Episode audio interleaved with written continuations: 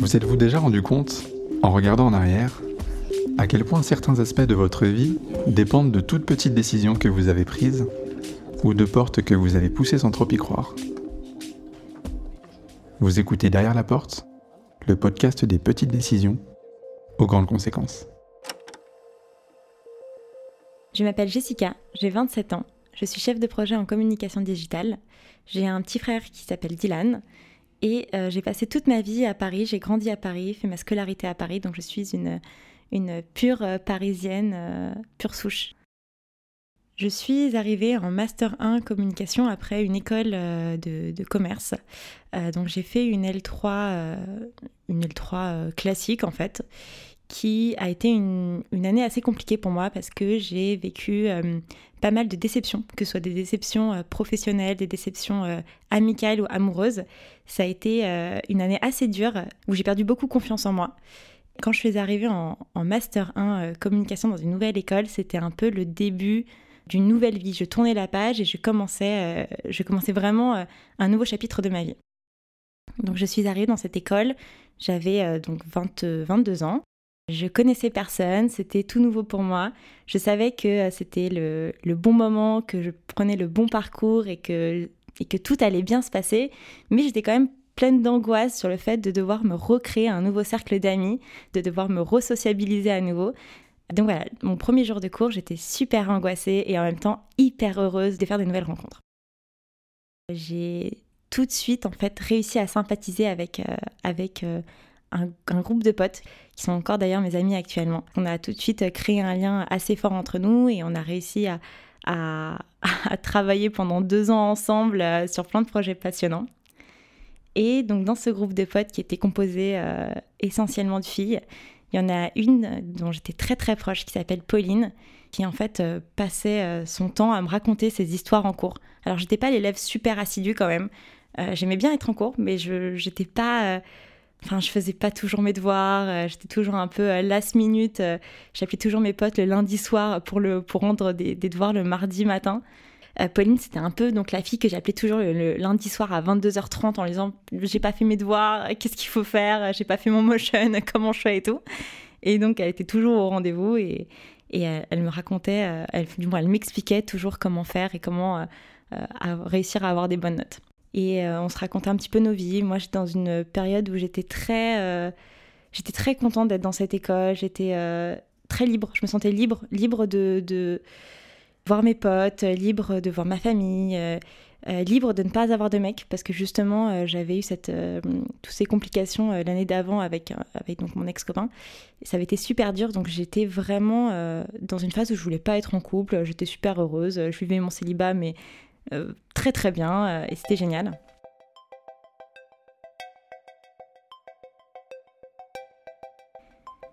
Et un jour, en février, euh, je, vais en cours comme, bah, comme tous les mardis et je me rends compte que ma copine Pauline bah, va mal. Elle est dans son coin alors que c'est une fille super solaire qui rigole tout le temps, qui fait des blagues tout le temps. Ouais, je vois que ça va pas, elle est pas dans son assiette. Donc je vais la voir et on commence à discuter un peu et très vite elle se confie sur le fait que elle a des doutes euh, elle a des doutes sur le fait que son mec soit vraiment fidèle, que son mec euh, ne la trompe pas. Tout simplement parce qu'elle a vu que son mec avait téléchargé une application euh, de rencontre, donc Tinder, et elle commence à flipper. On en parle beaucoup. Ça fait quelques mois que je la connais et je l'avais jamais vue comme ça, donc je, sens que ça la touche vraiment. elle se confie sur son couple et elle me demande assez naturellement si moi aussi je peux télécharger l'application de rencontre Tinder pour, pour voir si on peut trouver son mec et si on peut avoir des preuves comme quoi son mec est vraiment en train de la tromper. Donc on a créé, euh, on a créé euh, mon profil Tinder. J'étais pas du tout chaude au début. Hein. Je l'ai vraiment fait parce que j'ai vu qu'elle était euh, désespérée, qu'elle était super mal. C'était ma pote. ça faisait 4 mois que je venais dans, un peu plus de 4 mois que j'étais dans cette école. Donc du coup, je voulais continuer aussi à, à être une bonne pote parce que c'était important pour moi. Et donc je l'ai fait. Voilà, j'ai créé mon compte Tinder euh, avec Pauline à mes côtés. Alors j'avais jamais été sur euh, des applications de rencontres avant. J'y croyais pas du tout. Euh. Alors déjà depuis un an, j'étais un peu contre l'amour et j'avais pas du tout envie d'avoir un mec, que ce soit que ce soit un mec pour toute ma vie, pour quelques mois ou juste une relation sans lendemain. J'avais, j'étais pas du tout dans cette optique-là. Donc les apps de rencontre, ça m'intéressait pas du tout. Et lorsque j'ai créé du coup mon compte, compte avec Pauline, j'ai mis d'ailleurs que des photos de moi avec mon petit frère sur Tinder. On pouvait mettre, je crois, 4 ou 5 photos à l'époque, sachant qu'on se ressemble pas énormément et qu'on a que 2 ans et demi d'écart. Enfin, ça aurait pu être mon mec, quoi. Enfin, très sincèrement. Mais bon, j'ai mis des photos avec mon frère en me disant qu'aucun mec allait me liker et que euh, ça allait, euh, ça allait faire peur les mecs, quoi, forcément.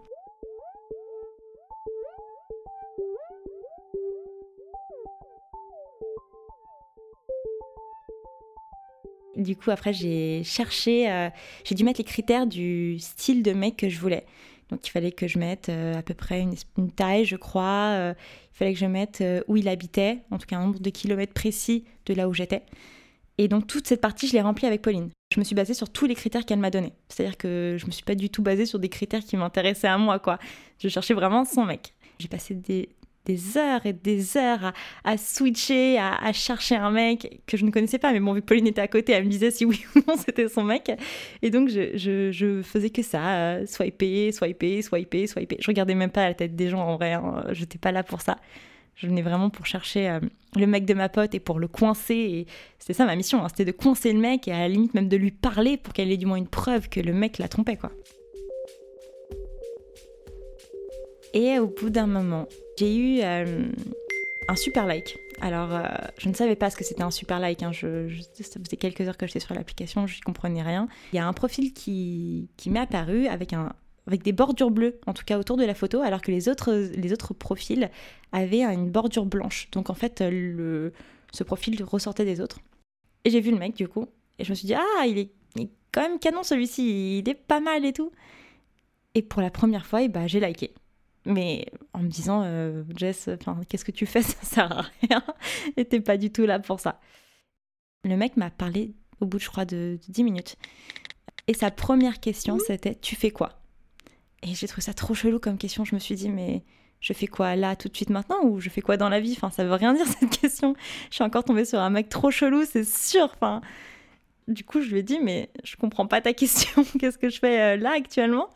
Et il m'a dit, oui, tu fais quoi actuellement? Et ça m'a fait encore plus flipper. Je me suis dit, oh là là, c'est bon, je suis tombée sur un mec chelou.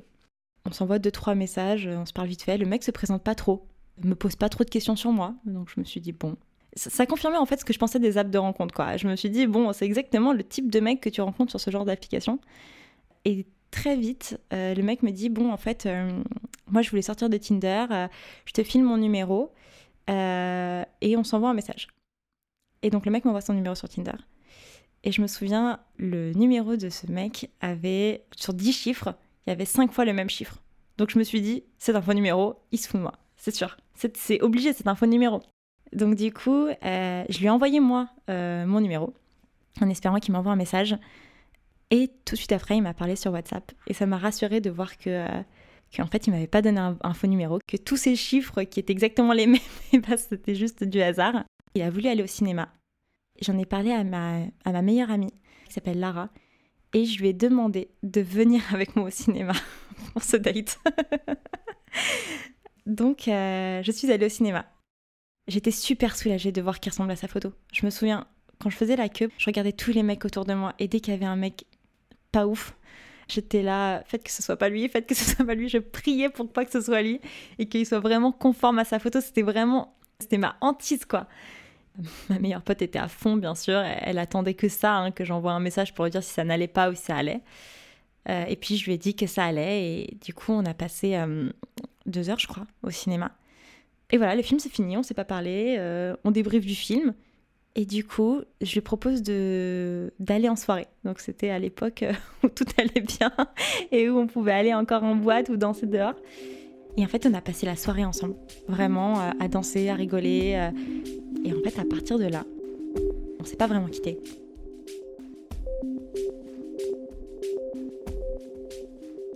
Aujourd'hui, ça fait 5 ans qu'on est ensemble.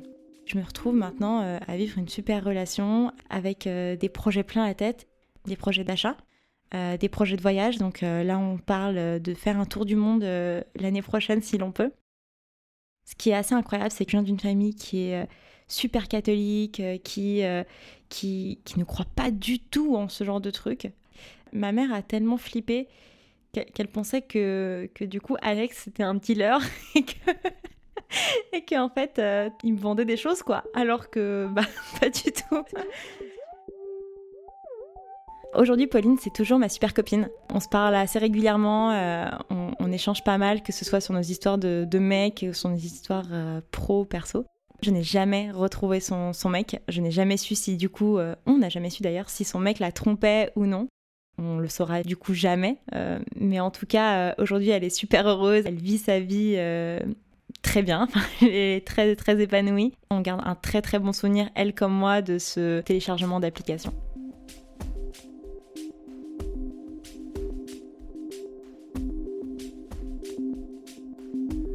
Vous venez d'écouter Derrière la porte. Si vous avez aimé l'épisode, vous pouvez le partager autour de vous et le noter sur votre application de podcast préférée. À très vite